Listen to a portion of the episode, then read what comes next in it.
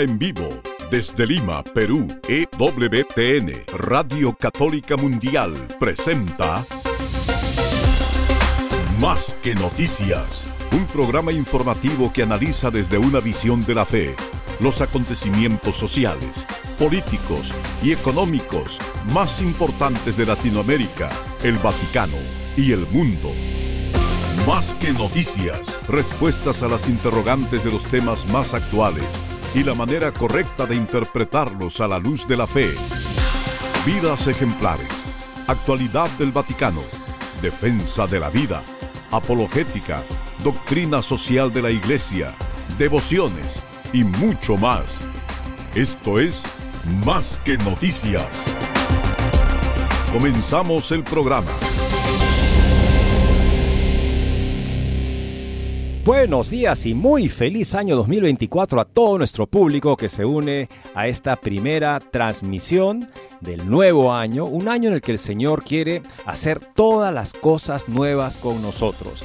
Depende de que ante todo nos orientemos bien hacia lo bueno, verdadero y bello en absoluto, buscar primero el reino de Dios y su justicia, hasta ver lo mejor que podemos hacer hoy y entonces hacerlo. A cada día le basta su afán. De esa manera, amigos, cada día será bueno y todo obrará para bien para los que aman a Dios. Es mi más sincero mensaje para ustedes, para mí, para todos en la iglesia en este nuevo año de gracia 2024. Gracias por acompañarnos. Soy Eddie Rodríguez Moreno. También reciba mi saludo amigos, les habla Guillermo Montezuma. Qué alegría que nos encontremos en estos primeros días del año 2024 y llenos de gran esperanza de que sea un año en que podamos crecer, que ustedes puedan también crecer, puedan ustedes llenarse de la paz de Cristo, que es invaluable, de esa gracia que nos da el Señor en los sacramentos, en la oración, y que obviamente pidamos por nuestra salud y de las personas que nos acompañan en el peregrinar. Eso deseamos para ustedes.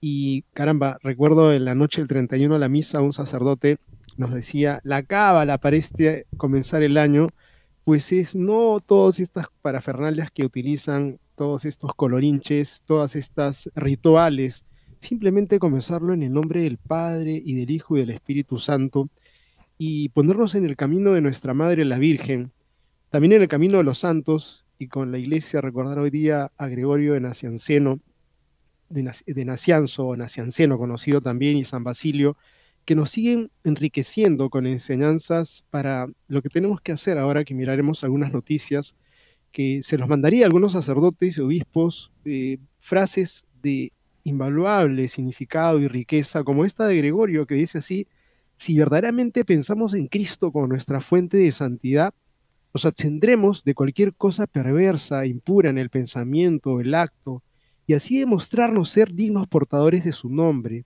porque la calidad de la santidad no se manifiesta por lo que decimos, sino por lo que hacemos en la vida. Y San Basilio nos decía esto, quien ama a Dios huye de todo lo terrenal, se dirige a Dios con todo su corazón y se aleja de las concupiscencias que lo tientan a la inmoderación, perseverar en el ejercicio que conduce a las virtudes y buscar amigos a Dios es también vivir la caridad, estar al pendiente de nuestros hermanos que están sufriendo y justamente queremos poner una nota para despertar en ustedes la solidaridad con los misioneros, con aquellos que han pasado y siguen sufriendo en estas horas y también muchos de ellos han fallecido a causa de la fe. Vamos a contarles una tragedia misionera de lo que ha acontecido el año pasado, ya pasado, y son muertos, eh, más de una veintena de misioneros que han fallecido a causa de esta injusticia, de lo que es la persecución a los cristianos.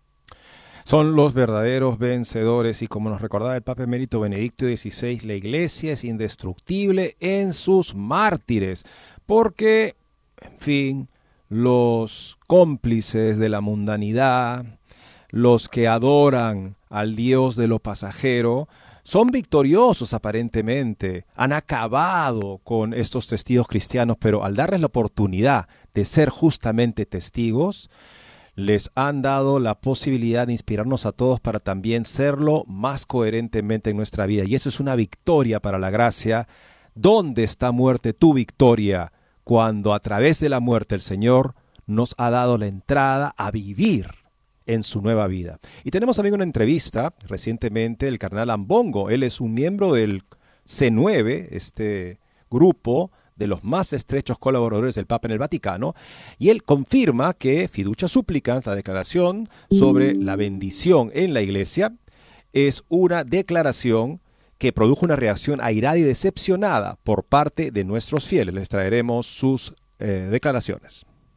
Amigos, y Fiducia Supplicans tiene pues esa cola, una cola que está generando sin duda algo que no ha pasado en la historia de la iglesia de una u otra manera es nuevo, que pronto un documento genere tanta controversia, tanta confusión, señales que no han traído sino conflicto y queremos hablar que hay una realidad de falta de paz, pero la paz la traen buenos pastores cuando enseñan la verdad, porque hay ahorita mucha gente que está diciendo, ¿qué pasa en Roma? ¿Qué ocurre? ¿Por qué dicen esto? ¿Qué es lo que ha ocurrido? Y están haciendo lío muchas personas y claro, tenemos que nosotros promover el respeto y qué mejor si no escuchar palabras sabias como el mensaje pastoral del obispo Perelado de Moyobamba aquí en el Perú sobre la declaración fiducia súplicas que queremos compartirle con una gran alegría, de una u otra manera, con esta serenidad y con esta luz. Creo que es algo que si hubiera salido de Roma, este documento se lo agradeceremos al cielo. Pero bueno, ha salido aquí en nuestra patria, el Perú, y vamos a compartirle con una gran alegría este mensaje dirigido a sus sacerdotes, a la vida consagrada y a los fieles laicos de esta región, y creo que se hace extensivo a todos los que nos están oyendo también. Esta iglesia africana airada y decepcionada por esta declaración fiducia súplicas, está también muy atenta a ver qué dicen los obispos y los cardenales en estas partes del mundo para ver si en efecto ellos son los que a los que les toca sufrir por la verdad del evangelio en esa situación o si hay otros que están dispuestos a enseñar con claridad, venga lo que venga, sea la consecuencia temporal la que sea, porque es cuando estamos dispuestos a sacrificar todo lo demás que nos habilitamos como testigos. Lo puedo decir también porque justo apenas compartí eso en un grupo de amigos, sacerdotes, en fin, este, de muchas partes del mundo, también del África, inmediatamente les interesó saber, eh, o sea, que por favor se los brindara la declaración en italiano o en inglés para que ellos vieran qué está diciendo este obispo acá en el Perú y vamos a ver que sus palabras realmente son muy acertadas. Creo que tiene el enfoque y la perspectiva correcta en todo lo que dice, por eso con mucho aprecio vamos a compartirles este mensaje. Por otro lado, amigos, piducha súplicas entre la espada y la pared. Según la prensa italiana, hay una afluencia, un aumento de solicitudes de bendiciones papales en hojas de pergamino, ustedes las conocerán, tal vez las tienen incluso, pero por parte de parejas que viven una relación homosexual. Esto pondría al Papa en una posición muy difícil. El autor de esta, de esta pieza es este eh, Christopher Altieri y el nombre es eh, Fiducia Supplicans. Pone al Papa entre la espada y la pared. Y la persona que debería aclarar estas cosas, lamentablemente, el cardenal Fernández es el autor de esta digamos, esta dificultad, por así decirlo, para la Santa Sede. Y tenemos un artículo de cierre, amigos, de Catholic Thing, un artículo provocador, definitivamente cuestionador, que comienza hablando de un mantra que se repite en el ejército, en los militares, que es no dejar a ningún hombre atrás. Saben ellos en lo más profundo de sus entrañas que si caen o son heridos en el campo de batalla, sus compañeros de armas moverán cielo y tierra para llevarlos a casa. Eso creo que lo hemos visto en muchas películas. El espíritu en donde tú sabes de tu hermano que ha caído, sabes de tu compañero de batallas que ha caído y sales a rescatarlo e incluso a poner en riesgo tu propia vida o el de toda una compañía en vistas a salvar la vida de ese compañero de batalla.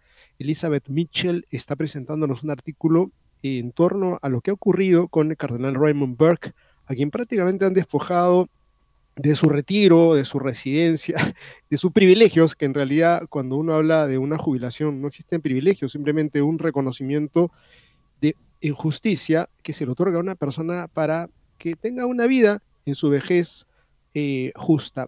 Creo que eh, este artículo va a mover sin duda a todos nosotros y a las personas que de repente tengan la responsabilidad que harán por este cardenal que de pronto ha sido despojado de sus, de sus, de lo justo que le tocaba. Vamos a mirar entonces este artículo que tiene este título, ¿Dónde están los buenos? Con estas notas y otras volvemos en breve.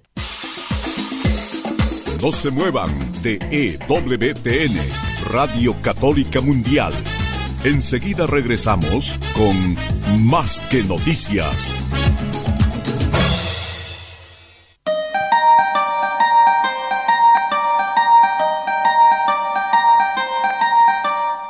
No olvides seguirnos en Facebook como Más que Noticias EWTN.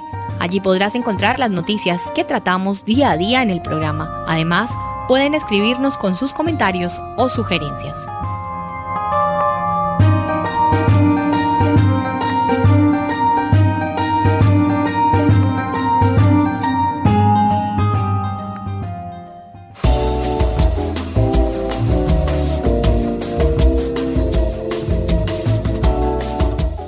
Si quieres estar informado de todas las noticias del acontecer de la iglesia y seguir el día a día del Papa Francisco, entra ya a la página web de Así Prensa www.asiprensa.com y podrás estar enterado de todo lo que sucede en la iglesia.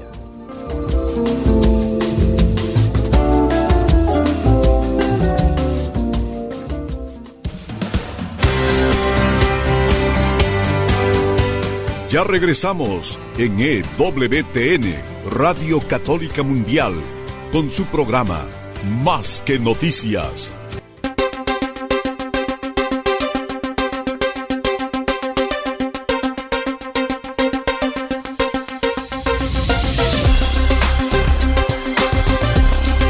Y regresamos amigos con esta interesante nota que es una consigna a la oración y al testimonio.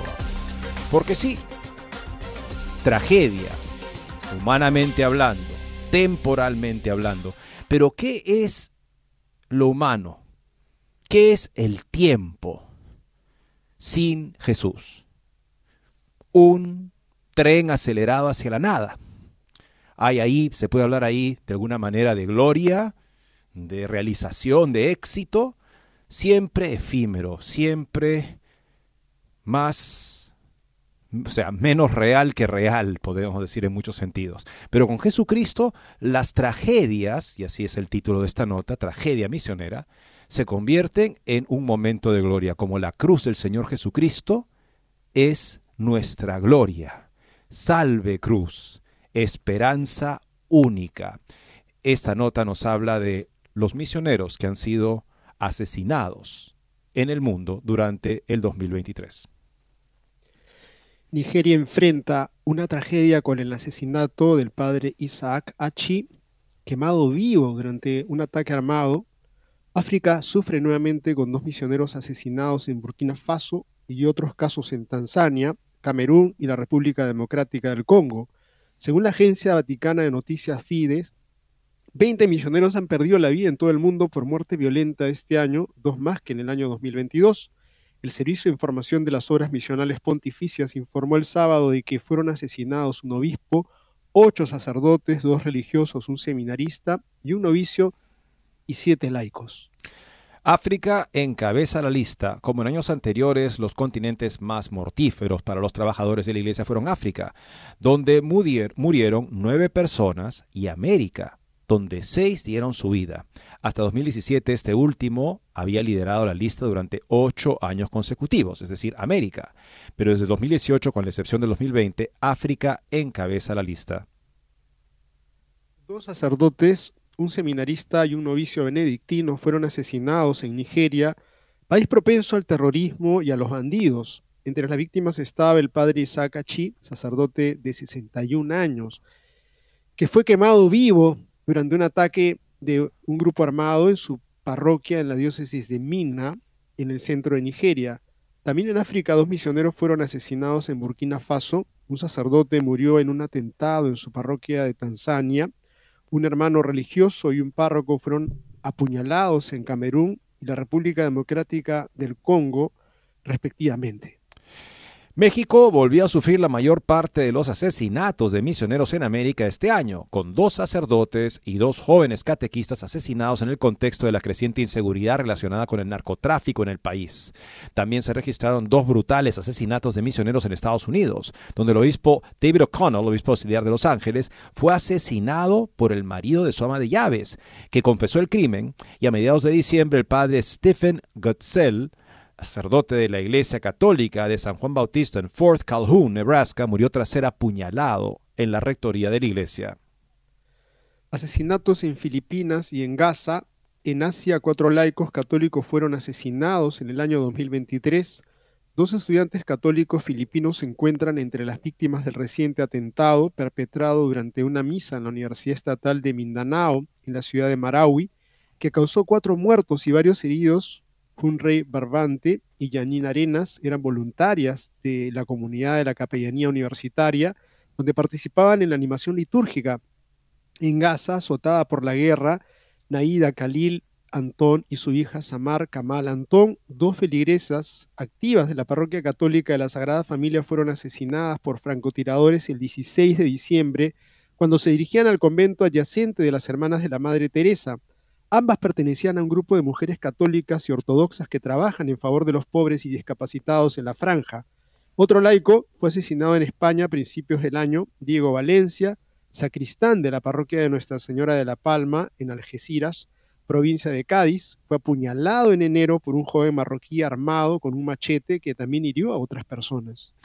En la introducción del informe, FIES explica que utiliza el término misionero en un sentido amplio, refiriéndose a todos los bautizados comprometidos en la vida de la Iglesia, en la que en virtud de su bautismo todos los miembros del pueblo de Dios se convierten en discípulos misioneros, y que considera a todos aquellos que murieron de forma violenta no solo por odio a la fe, la Agencia Vaticana de Noticias señaló que uno de los rasgos distintivos que tienen en común la mayoría de las víctimas es la ordinariez de sus vidas y las circunstancias en las que fueron asesinadas, ya sea cuando se dirigían a celebrar la misa o realizar actividades pastorales en alguna comunidad lejana, ofreciendo su sencillo testimonio evangélico en contextos difíciles marcados por la pobreza, la violencia, la degradación social y la opresión. Podían haberse ido a otro lugar, trasladarse a lugares más seguros o desistir de sus compromisos cristianos, tal vez reduciéndolos, pero no lo hicieron, a pesar de que eran conscientes de la situación y de los peligros a los que se enfrentaban cada día, afirma el informe. De esto está hecho, amigos, la alegría que nadie nos puede quitar, como dice el Señor Jesucristo. Es la alegría de las bienaventuranzas y no la puede quitar nadie porque sabemos que cualquier cosa que nos pueda quitar este mundo, lo recuperaremos con libertad y con gloria de las manos de Jesucristo, porque todo lo bueno es suyo. Y si nos ataca el príncipe de este mundo o sus aliados, sus cómplices, que idolatran el bien pasajero, hasta el punto de llegar a asesinar a los que proclaman la dicha eterna del Evangelio, pues sabremos que recuperaremos todo de manos del Señor tal como Él lo ha querido para nosotros y el haber despreciado esta vida pasajera por la vida que Él nos promete, será nuestra mayor corona de gloria y ya lo es para la edificación y para ocasiones muy valiosas de gracia para cada uno de nosotros que estamos llamados a dar ese mismo testimonio del Señor Jesús ante nuestros contemporáneos. Eddie, ¿no sería esto un tema para que se converse a nivel eclesial? Han muerto estas 23 personas, han muerto y 100 en permanente peligro de muerte, gente que vive su vida cristiana en algunos lugares de un modo especial, como las Filipinas, Nigeria, el Congo, estos países que hemos mencionado. ¿Y qué más podemos hacer nosotros como iglesia? ¿Qué más podemos hacer nosotros para sostenerlos, para darles una mirada de esperanza y darles un aliento? Creo que mucho pero no se reflexiona si no estamos a veces enrevesados en algunas temáticas que hablan de que parece que no se pusieran los pies sobre tierra.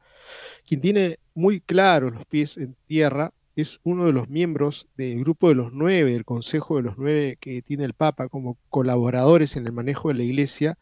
Y ha dicho algo fuerte, estamos hablando del el cardenal Ambongo que confirma que Fiducia Supplicans produjo una reacción airada y decepcionada por parte de nuestros fieles. Y creo que ese es el sentir de mucha gente sencilla cuando se le explica y cuando no es porque se le explique mal, sino que se le explica con toda la claridad de lo que ha sido este enrevesado documento que al comienzo decía que se mantenía firme en la enseñanza de lo que ha sido la doctrina, pero al final termina tirando todo por el suelo. El cardenal presidente de este miembro del Consejo de los Nueve, presidente de la Conferencia de los Obispos Africanos, dice así, yo mismo recibí muchos mensajes de nuestros fieles preguntando si era realmente cierto que este documento estaba firmado por su santidad, etcétera. Y pues hubo mucho, mucho, mucho, pero mucho enfado, manifiesta.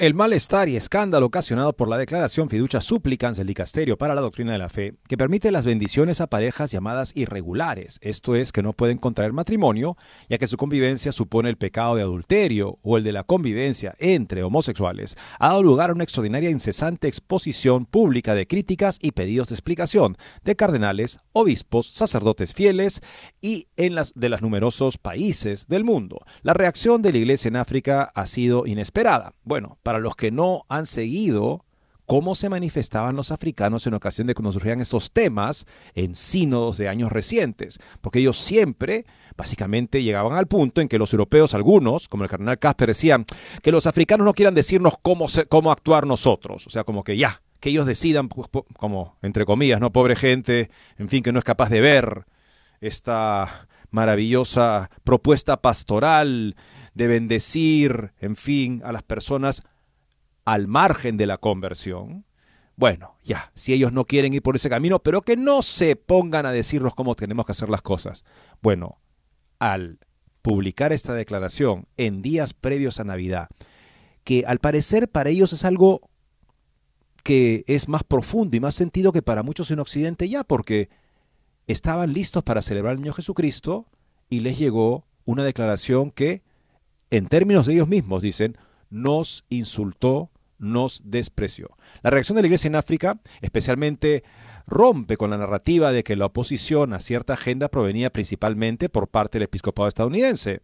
Ha resultado que el país que actualmente tiene el mayor porcentaje de fieles que asisten a misa en todo el mundo, África, y el que más mártires está dando a la iglesia, también es uno de los primeros que se opusieron a las ambigüedades de fiducia supplicans, como puso de manifiesto el arzobispo Oviedo, de, Oviedo Monseñor Sainz Montes en el siguiente mensaje la reacción africana, bueno, el mensaje está acá en un Twitter amigo que dice así, en Nigeria, donde la conferencia episcopal prohíbe la aplicación de fiducia súplicas, viven su fe como los primeros cristianos, como auténticos mártires, 140 cristianos asesinados en Nochebuena y Navidad por grupos islamistas, serán semilla de nuevos cristianos dando la vida. La reacción africana, que ha llegado a contagiar de su valentía martirial a algunos obispos y conferencias occidentales, tuvo uno de los puntos álgidos cuando el presidente de la Conferencia de Obispos Africanos, el cardenal Ambongo, que además forma parte del grupo de cardenales que asesora a Francisco, pidió a todas las conferencias episcopales de África que enviasen sus aclaraciones. La ambigüedad de esta declaración que se presta a muchas interpretaciones y manipulaciones causa mucha perplejidad entre los fieles y creo que, como pastores de la iglesia en África, Debemos pronunciarnos claramente sobre esta cuestión para dar orientaciones claras a nuestros cristianos. Y deslizaba la queja de por qué no se había consultado a los obispos, pese a que la Iglesia lleva varios años inmersa en el más bien autorreferencial sino de la sinodalidad. Para muchos africanos el procedimiento seguido por la doctrina de la fe para cambiar eh, de la respuesta dada en 2021 a 2023 en el asunto de las bendiciones a parejas homosexuales o irregulares ha sido una muestra de que la llamada a caminar juntos en permanente sinodalidad puede no ser más que palabras vacías para imponer o ser cauce para la imposición de una agenda contraria a la doctrina de Cristo y la Iglesia. En efecto, acabamos de salir, y yo tengo tuve el privilegio de estar ahí en Roma, de la Asamblea Sinodal 2023, donde este tema, no obstante la composición bastante, digamos, inclinada hacia una propuesta como esta, decidió que esa propuesta no se podía, digamos, de alguna manera dar una, un tipo de mensaje de la Asamblea, porque había demasiada división. Entonces, ¿qué se pretendía? Según una de las declaraciones, entrevistas que ha dado Monseñor Fernández, este, el cardenal Fernández, esto ya estaba siendo trabajado. O sea, estaba siendo trabajado antes del sino de la sinodalidad, podía haberse presentado, como tantas cosas que se presentaron, ¿no? Eh, bueno, lo que pasa es que no se quiso la Asamblea manifestar sobre esto sinodalmente, y entonces, al parecer, si es que la Asamblea no lo hace, igual el Papa publica una declaración y se hace de igual modo. Parece ser que no se logró ese respaldo que se quería y por lo tanto se procedió como si la sinodalidad finalmente fuera un saludo a la bandera, es decir, un gesto sin verdadero compromiso. Así es, prácticamente se tiraba la leña toda la sinodalidad, dos meses de trabajo, un año de reflexiones para que finalmente se dijera decreto supremo, aquí lo manda el Víctor Manuel Fernández, el nuevo cardenal, y por lo tanto las cosas se hacen de esta manera como a mí se me ocurre. Creo que, sinceramente, deja Guillermo, mucho que desear y continúa. como, como, como han revelado el cardenal Müller, él que es miembro del Dicasterio de Doctrina de la Fe como consultor, el pleno del Dicasterio de Doctrina de la Fe no fue consultado sobre esta declaración. O sea, hablando de sinodalidad, ni siquiera, fue ni siquiera fueron consultados los expertos que deberían pronunciarse sobre algo que pretende, como plantea el documento, ser una novedad y un desarrollo supuestamente completamente nuevo sobre ese tema. Eddie, no sé si te escucho que está un poquito bajo el volumen, pero en fin. Continúa la nota aquí así, amigos. El cardenal Ambongo respondió a una pregunta, a unas preguntas de la sección francesa de Radio Vaticana, pero publicada en la versión alemana, y abro aquí comillas. En cuanto se publicó el documento, se produjo una reacción airada y decepcionada por parte de nuestros fieles. Yo mismo recibí muchos mensajes de nuestros fieles preguntando si era realmente cierto que este documento estaba firmado por su santidad, etc. Hubo mucho, mucho enfado. Hubo mucho, mucho enfado, y esto es repetitivo. Y yo, como presidente del Consejo Episcopal Africano, la SECAM, me di cuenta inmediatamente de que algunas conferencias episcopales ya estaban empezando a emitir declaraciones, así que todo iba en la misma dirección, rechazar el documento. Por eso intervine y dije, expresaos y enviádmelo todo, porque todos estamos igualmente afectados por la situación. Así podremos presentar nuestra posición de forma unificada y someterla a la Santa Sede de forma organizada. Y continuó, el documento tal como se presenta, aunque no haya nada que objetar desde el punto de vista teológico, dice el cardenal, mm, creo que su eminencia tiene derecho a su opinión, pero no concuerdan con ella la mayoría de sus hermanos en el episcopado en África. Y veremos hoy día también una posición muy particular de un obispo acá en el Perú da lugar a muchos malentendidos, a incomprensión, a choque entre los fieles desde un punto de vista pastoral. Así pues, en el punto en el que me encuentro hoy como presidente de la SECAM, también soy miembro del Consejo de los Nueve Cardenales y consejero del Papa, espero pronto viajar a Roma lo antes posible para reunirme con las personas competentes ahí para algunas aclaraciones. Recientemente el cardenal Víctor Manuel Tucho Fernández, como se le conoce, Tucho es su apodo de cariño, en entrevista escrita a Tapilar, sin posibilidad de repregunta, volvió a despreciar a los africanos, reduciendo su perplejidad con la declaración de, a factores socioeconómicos y culturales. Al fin y al cabo, la declaración termina con la sorprendente declaración de que todo lo que allí se dice es absolutamente suficiente y no habrá más, aunque hizo excepción de los alemanes, sin referirse a ese episodio concreto, pero que forma parte del argumentario de quienes defienden Fides Supplicans como documento sin ambigüedades. Monseñor Munilla afeaba el supremacismo cultural de quien hace esas referencias. Creo que todas esas conferencias episcopales han respondido desde el Evangelio, desde su convicción evangélica. Definitivamente haber hablado mal de los africanos, como en ocasiones pasadas, amigos, deja perfectamente desacreditado el argumento. No, ustedes tienen una problemática cultural, socioeconómica, que no entienden la realidad europea, pero no, no solamente es el África, el África en pleno, sí, de diferentes partes del mundo, pues eh, se están haciendo manifestaciones en contra de este documento que lamentablemente, digo, el, que finalmente ha avalado con la firma ha sido el Papa, y sobre él caen las desgracias de, esta, de estos errores que se han vertido aquí. Y vamos a también compartirles ahora, pues desde aquí del Perú, una perspectiva, en verdad, que agradecemos a Dios, de un buen pastor que tenemos, Rafael Escudero, Monseñor es arzobispo de Moyobamba, que tiene esta declaración dirigida a sus sacerdotes, a la vida consagrada a los laicos de esa región. si me permites, claro, porque, estamos este, con unos segundos nada más para la pausa, quisiera simplemente mencionar que los africanos Ya quisiéramos nosotros tener en Nigeria 94% de asistencia a la misa dominical. Una iglesia en la cual, un país en la cual la iglesia, las misas desbordan de gente, no obstante la amenaza de ataques recurrentes, especialmente cuando están en misa. ¿Y qué piensan ellos? Lo comentaba un rector de un seminario en Nigeria. A la gente le decimos, mira, si tú estás viviendo en estado de gracia y estás en la misa, y allí el Señor permite que estas personas equivocadas ataquen y pierdas la vida temporal, qué mayor bendición te podría estar dando el Señor. ¿Qué mayor bendición nos podría dar el Señor que en el momento de la misa, en estado de gracia, que en ese momento el Señor permitiera que dejáramos este mundo?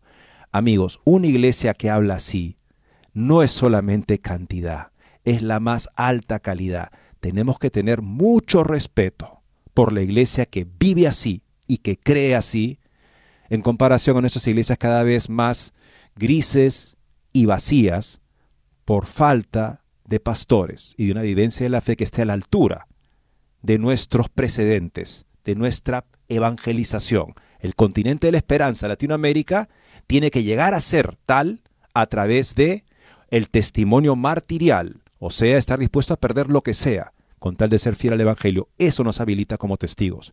Veremos, como decía muy bien Guillermo, una declaración de un obispo por estas partes que ha decidido también manifestarse por el bien de los fieles y también consciente de la confusión en el mundo entero, los obispos son consagrados para una misión universal. Así que su palabra llega hasta donde llegue la misión de la iglesia. Con eso ya volvemos. No se muevan de EWTN, Radio Católica Mundial. Enseguida regresamos con Más que Noticias.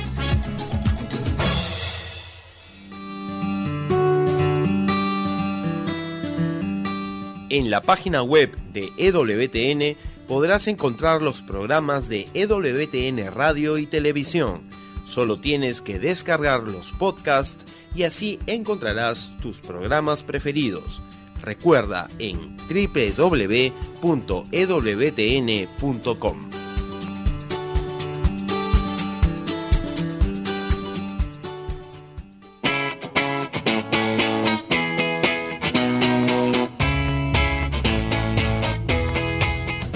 invitamos a que visites la página web de Asiprensa, www.asiprensa.com, donde encontrarás todas las noticias y actualidad de la Iglesia en el mundo.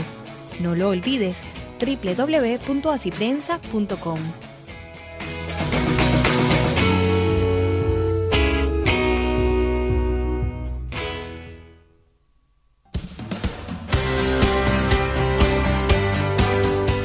Ya regresamos en EWTN, Radio Católica Mundial, con su programa Más que Noticias.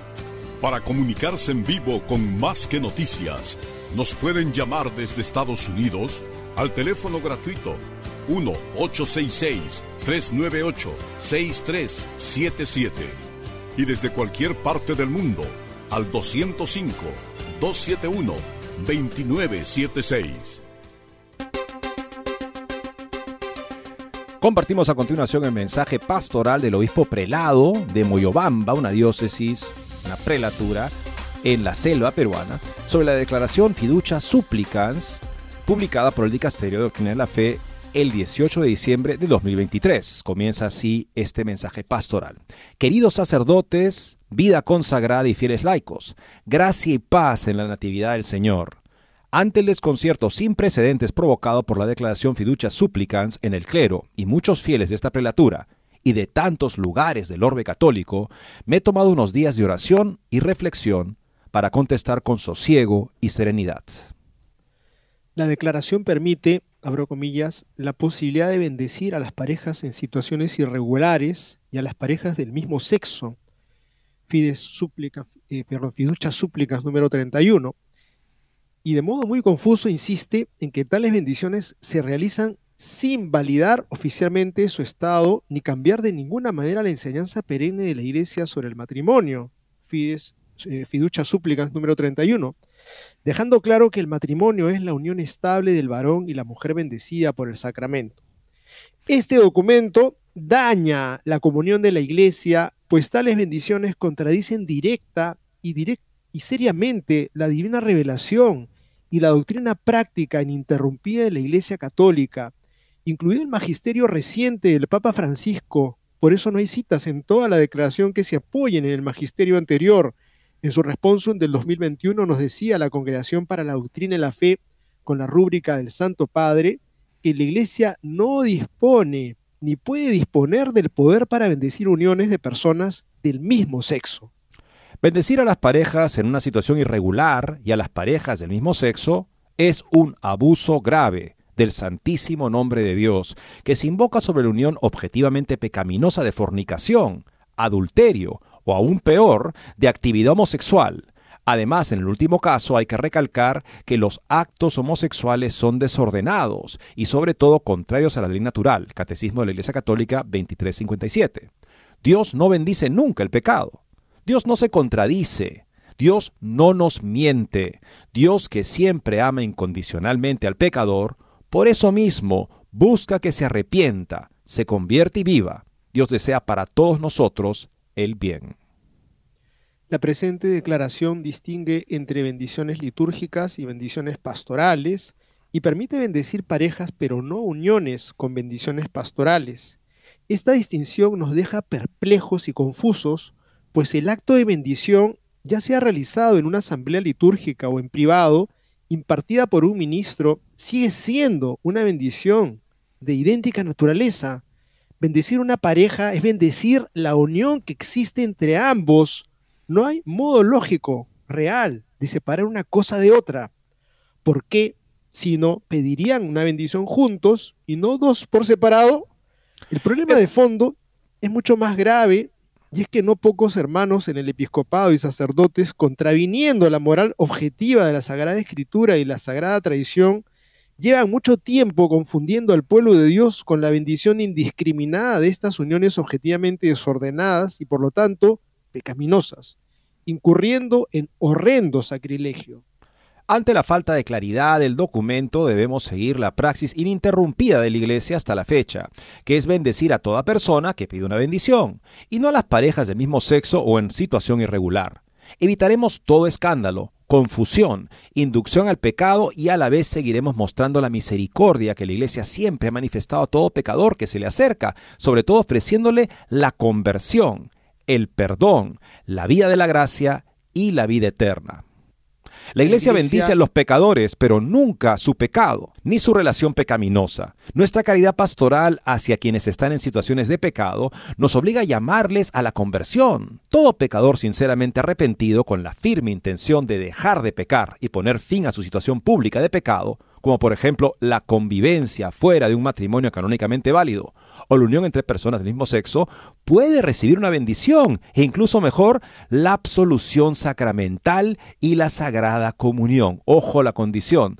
Todo pecador sinceramente arrepentido con la firme intención de dejar de pecar y poner fin a su situación pública de pecado, como son ese tipo de relaciones, puede recibir la bendición. Es más, la absolución sacramental y la Sagrada Comunión. Si no podemos dar la absolución sacramental porque una persona no desiste de su estado grave de pecado mortal, la bendición que le demos en esa circunstancia a, ese, a esa pareja que se presenta como tal en una situación inmoral es un engaño. Queridos sacerdotes y fieles laicos, no minimicemos las consecuencias destructivas y de corto alcance resultantes de este esfuerzo hecho por algunos jerarcas de la Iglesia por legitimar tales bendiciones en algunos casos con buena intención y en otros, como vienen manifestando no pocos, con la intención de destruir el sagrado depósito de la tradición de la Iglesia. El día de mi ordenación episcopal juré solemnemente preservar el depósito de la fe en la pureza y la integridad de acuerdo con la tradición siempre y en todas partes observada en la Iglesia desde la época de los apóstoles. Por eso, amonesto a los sacerdotes de la prelatura de Moyobamba a no realizar ninguna forma de bendición de parejas en situación irregular ni a parejas del mismo sexo. Puesto que Dios no quiere la muerte del pecador, sino su conversión a la vida eterna, recomiendo y exhorto cordial y paternalmente aquellas personas que sienten atracción hacia el mismo sexo o viven en unión homosexual o irregular, que se acerquen a Cristo mediante la oración, la escucha de la palabra, el ayuno, la penitencia y el auxilio de la Virgen María con miras a su conversión y aprovechar la oportunidad de conversión que Dios les brinda para una vida más feliz y la consecución de la vida eterna. Asimismo exhorto a los sacerdotes y fieles de la prelatura a seguir cultivando su filiación, su filial unión al actual pontífice de la Santa Iglesia de Dios, el Papa Francisco, a los que le precedieron y a los que vendrán. Esta comunión es la que me mueve a suscribir estas palabras. Con mi afecto y bendición, Boyobamba 2 de enero 2024, memoria de los santos obispos y doctores Basilio y San Gregorio Magno. Y bueno, ahí tenemos esta nota, amigos, que realmente es un regalo del cielo, porque hay pastores con las ideas claras y que están haciendo un llamado a que nos aproximemos con verdadera, verdadera caridad. La caridad no es hacer engañifas, no es hacer vericuetos, malabares para poder decir, no, sí, ahora la iglesia ha cambiado y ahora se puede bendecir todo, no pasa nada. Qué falta de caridad, ¿cómo, cómo hacen esto que no los quieren bendecir? Se bendice a todas las personas, pero que vengan dos hombrecitos agarraditos de la mano para que caiga una bendición, para que después salgan en una foto, para que después digan, sí, nos han bendecido, nos han bendecido a nosotros porque nosotros vamos a continuar en el pecado, creo que sería un error craso, grave, y ojalá que continúen las manifestaciones de los pastores que entienden lo que es la caridad verdadera, que es enseñar la verdad del Evangelio que da paz, que da dicha, y no las engañifas. Y aquí justamente el punto, me parece que él lo, aborda en el segundo párrafo de esta carta, es este modo confuso en el que se permite dar esta bendición y se dice que eso no significa validar su unión. O sea, se bendice la pareja, se dice, no la unión. Ese tipo de diferencia es algo que nos deja perplejos y no se puede entender. Lo que entienden los fieles sencillos, lo que entiende cada persona, es justamente que bendecir a la pareja significa bendecir la unión pecaminosa y no hay manera de separarlo. Y lamentablemente, bueno, o por lo menos para que se pueda ver que esto es lo que interpretan personas en el mundo, tenemos la siguiente nota. Chris Christie, uno de los posibles candidatos republicanos a la presidencia de los Estados Unidos, ha anunciado que, a partir de ahora, defenderá el matrimonio de personas del mismo sexo y ha citado como una de las causas de su cambio de opinión la nueva declaración vaticana que acepta la bendición de parejas del mismo sexo. Durante las pasadas semanas se ha hablado constantemente de la reacción de los obispos ante el documento Fiducia Supplicans de la Congregación para la Doctrina de la Fe. El documento en el que se permite la bendición de parejas en situación irregular o del mismo sexo ha sido matizado, criticado o directamente rechazado por un buen número de obispos e incluso conferencias episcopales enteras de todo el mundo. En cambio, se ha prestado menor atención a la reacción de los católicos laicos y su percepción de lo que significa y enseña el documento, quizás por la mayor dificultad de calibrar la opinión de los más de mil millones de católicos de todo el mundo. En ese sentido, pueden resultar significativas las declaraciones realizadas por Chris Christie, político católico de los Estados Unidos, en un acto público con ciudadanos de Epping, New Hampshire, en, en las que hizo referencia al documento vaticano. Este político antiguo gobernador de Nueva Jersey está actualmente dedicado a su campaña electoral para ser elegido candidato presidencial por el Partido Republicano, aunque la probabilidad de que alcance la nominación es bastante reducida, ya que otros políticos como Ron DeSantis, Nikki Haley y el propio Donald Trump están muy por delante de él en las encuestas. Como parte de esta campaña, Christie ha anunciado que ha cambiado de opinión y en adelante estará a favor del matrimonio entre personas del mismo sexo. Según explicó el pasado jueves en Epping, el cambio ha sido progresivo hasta abandonar sus convicciones familiares y religiosas en esta cuestión. Para mí es todavía y también ha sido un proceso por el que he tenido que pasar para cambiar la forma en que me educaron, tanto desde el punto de vista familiar, lo que me enseñaron y sentían mi madre y mi padre, como desde el punto de vista religioso, lo que mi iglesia me enseñó a creer. En efecto, hasta el momento Christie se había opuesto siempre al matrimonio homosexual. Como candidato a gobernador de Nueva Jersey en 2013, anunció que vetaría cualquier ley que tratara de legalizar ese tipo de uniones. Posteriormente criticó la decisión de Obergefell contra Hodges del Tribunal Supremo, que declaraba que las parejas del mismo sexo tenían un derecho fundamental al matrimonio. Para justificar su cambio radical de postura en una cuestión tan significativa, recordó que hace una o dos semanas que el Papa Francisco permite las bendiciones de parejas del mismo sexo. Según el político, esa es una muestra de que hasta la iglesia está cambiando. En este sentido, explicó que la sociedad ha cambiado y que lo que la gente acepta en nuestro país es diferente ahora que cuando yo crecí, de modo que ya no tiene ninguna objeción al respecto. En definitiva, creo que estoy muy convencido de ello. Es imposible determinar con certeza si el cambio de postura de Chris Christie ha sido en efecto consecuencia de la publicación de fiducias súplicas o más bien la apelación a la declaración es una mera excusa para explicar ese cambio ante el electorado.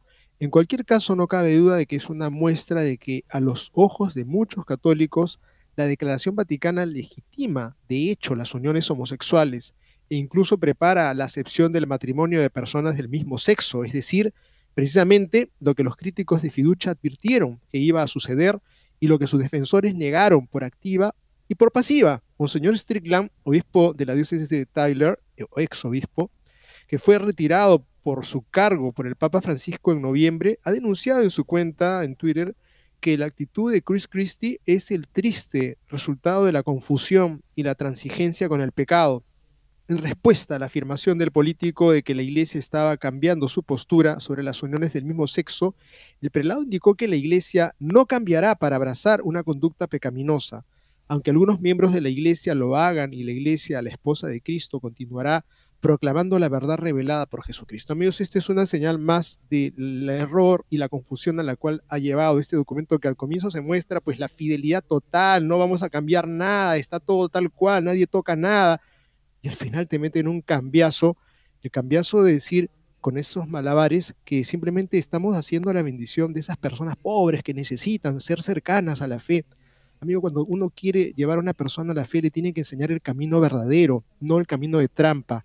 Y creo que Fiducia Súplicas es una tremenda trampa en la cual están cayendo muchos hermanos, incluso podría decir dentro de mis propias familias, tengo que explicarles que la bendición se hace a todas las personas y a nadie se le niega pero que vengan dos personas agarraditas de la mano para después levantar la bandera y decir, nos han bendecido, somos buenos y todo el mundo puede seguir. Es más, busquen a sus parejas de una vez porque ahora la iglesia es la iglesia nueva.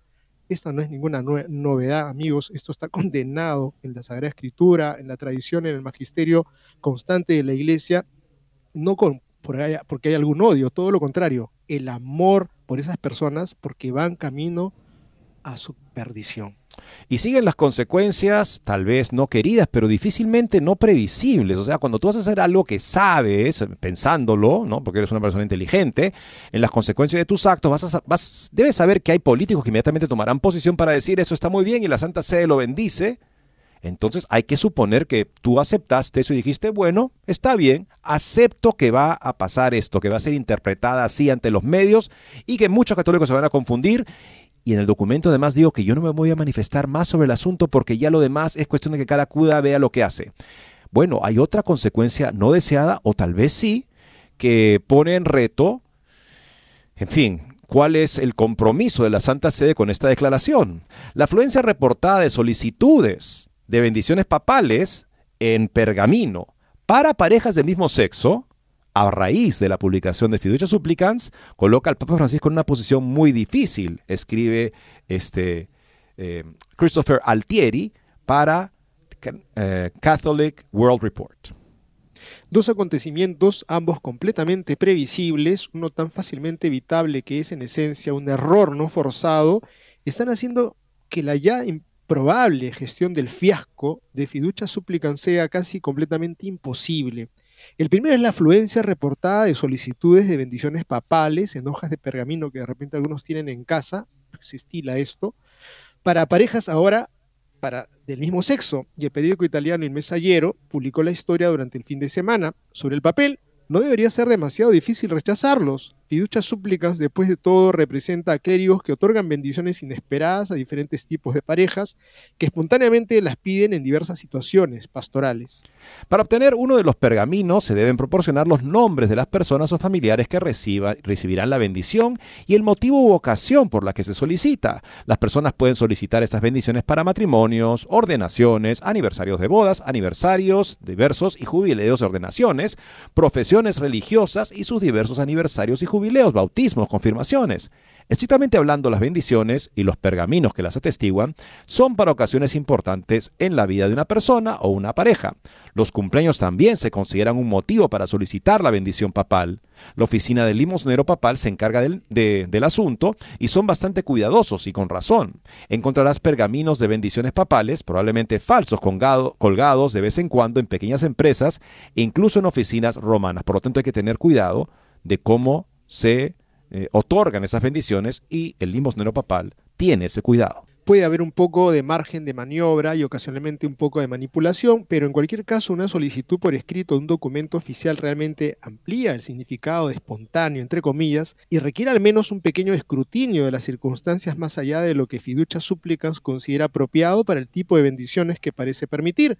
En el mundo real, sin embargo, las solicitudes, ya sea de parejas del mismo sexo o en su nombre, que era un problema multifacético y francamente espinoso de óptica, interpretación y aplicación, básicamente pone al Papa entre la espada y la pared. No puede rechazarla sin parecer legalista, rígido, es una palabra para referirse a este tipo de rechazos, pero no puede concederla sin violar tanto la letra como el espíritu de la misma declaración que creó el enigma en primer lugar. El segundo acontecimiento es parte de la ofensiva de encanto sui generis de Fernández a raíz de fiducia supplicans. Casi desde el principio, Fernández ha tratado de restarle importancia a la profundidad y amplitud de la resistencia a su plan de bendición, dando la impresión de que estaba más que un poco sorprendido por la fría recepción que recibió y desconcertado por la vehemencia del rechazo. En extractos publicados en anteprima de una entrevista que Fernández concedió al periódico alemán de Post, cuyo texto completo se publicará el jueves 4 del año 2024, este año, Fernández llama a fiducia súplicas una respuesta pastoral que todos podrían aceptar aunque con dificultad.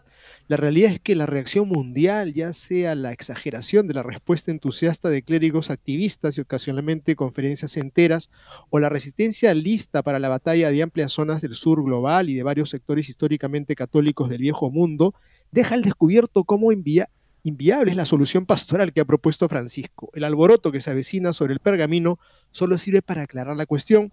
En adelanto, al detalle post, también cita Fernández diciendo, fiducia supplicans es una respuesta clara que lleva la firma del Papa. Decir no significa que sea así. Cualquiera que haya sido editor o profesor habrá dicho a estudiantes y escritores que claro para mí no es necesariamente lo mismo que claro tot court. O sea, claro en sí, o sea, si es claro para mí, es claro para todos, evidentemente no es así. El corolario es que cuando bien, cuando tienen que insistir en que algo que han dicho o escrito es claro, la razón detrás de la necesidad de tal insistencia a menudo es que no lo es, no es claro. No es la respuesta que a dos o tres países le gustaría tener. Dice también Fernández en Detached Post sobre Future Supplicants. Si bien es estrictamente cierto, si hay una docena, 15, 50 o más jurisdicciones repartidas en todos los continentes habituales que están desconectadas descontentas perdón, con el documento, entonces hay dos o tres países descontentos con él. Esta afirmación realmente subestima el asunto Inmediatamente después de la publicación de Fiducia Supplicans, dijo a los medios el Vaticano el cardenal Fridolin Ambongo de Kinshasa, presidente de la Conferencia Continental de Obispos Africanos, SECAM, este, un amplio discurso. En una entrevista a fin de año publicada el 31 de diciembre de 2023, hubo una reacción de ira y decepción por parte de nuestros fieles africanos. Esta es en parte la razón por la que Ambongo pidió a los obispos de África discutir el documento todos juntos en espíritu de sinodalidad, lo que faltó justamente en esta declaración, para poder responder a la Santa Sede de manera organizada. Dijo eh, lo realmente irónico de esta situación, concluir el artículo, es que el sistema del Vaticano tiene una persona que se supone que debe señalarle estas cosas al Papa antes de que las, de que las publique para que cosas como esta, este rechazo, este escándalo, no sucedan. El problema en estos días es que el hombre resulta ser el cardenal Víctor Manuel Fernández, el autor del plan que ha puesto al Papa en aprietos. Bien amigos, llegamos al final del programa. Suplicarle a San Basilio, a San Gregorio, por nuestros pastores, para que tengan esa valentía, esa claridad, esa luz. Por supuesto, recemos por el Papa con mucho amor, con mucho cariño que lo necesita. Dios mediante, mañana volveremos a encontrarnos nuevamente. Muchas gracias.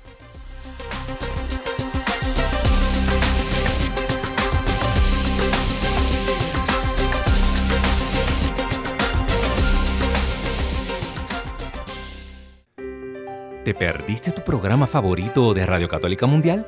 No hay problema. Ahora nuestra programación está disponible siempre y a tu conveniencia en formato podcast. Visita nuestra central de podcast en ewtn.com, diagonal es, diagonal radio y busca la opción podcast o también en Apple Podcast o Spotify. EWTN y Radio Católica Mundial te desea una feliz Navidad. WTN, la radio.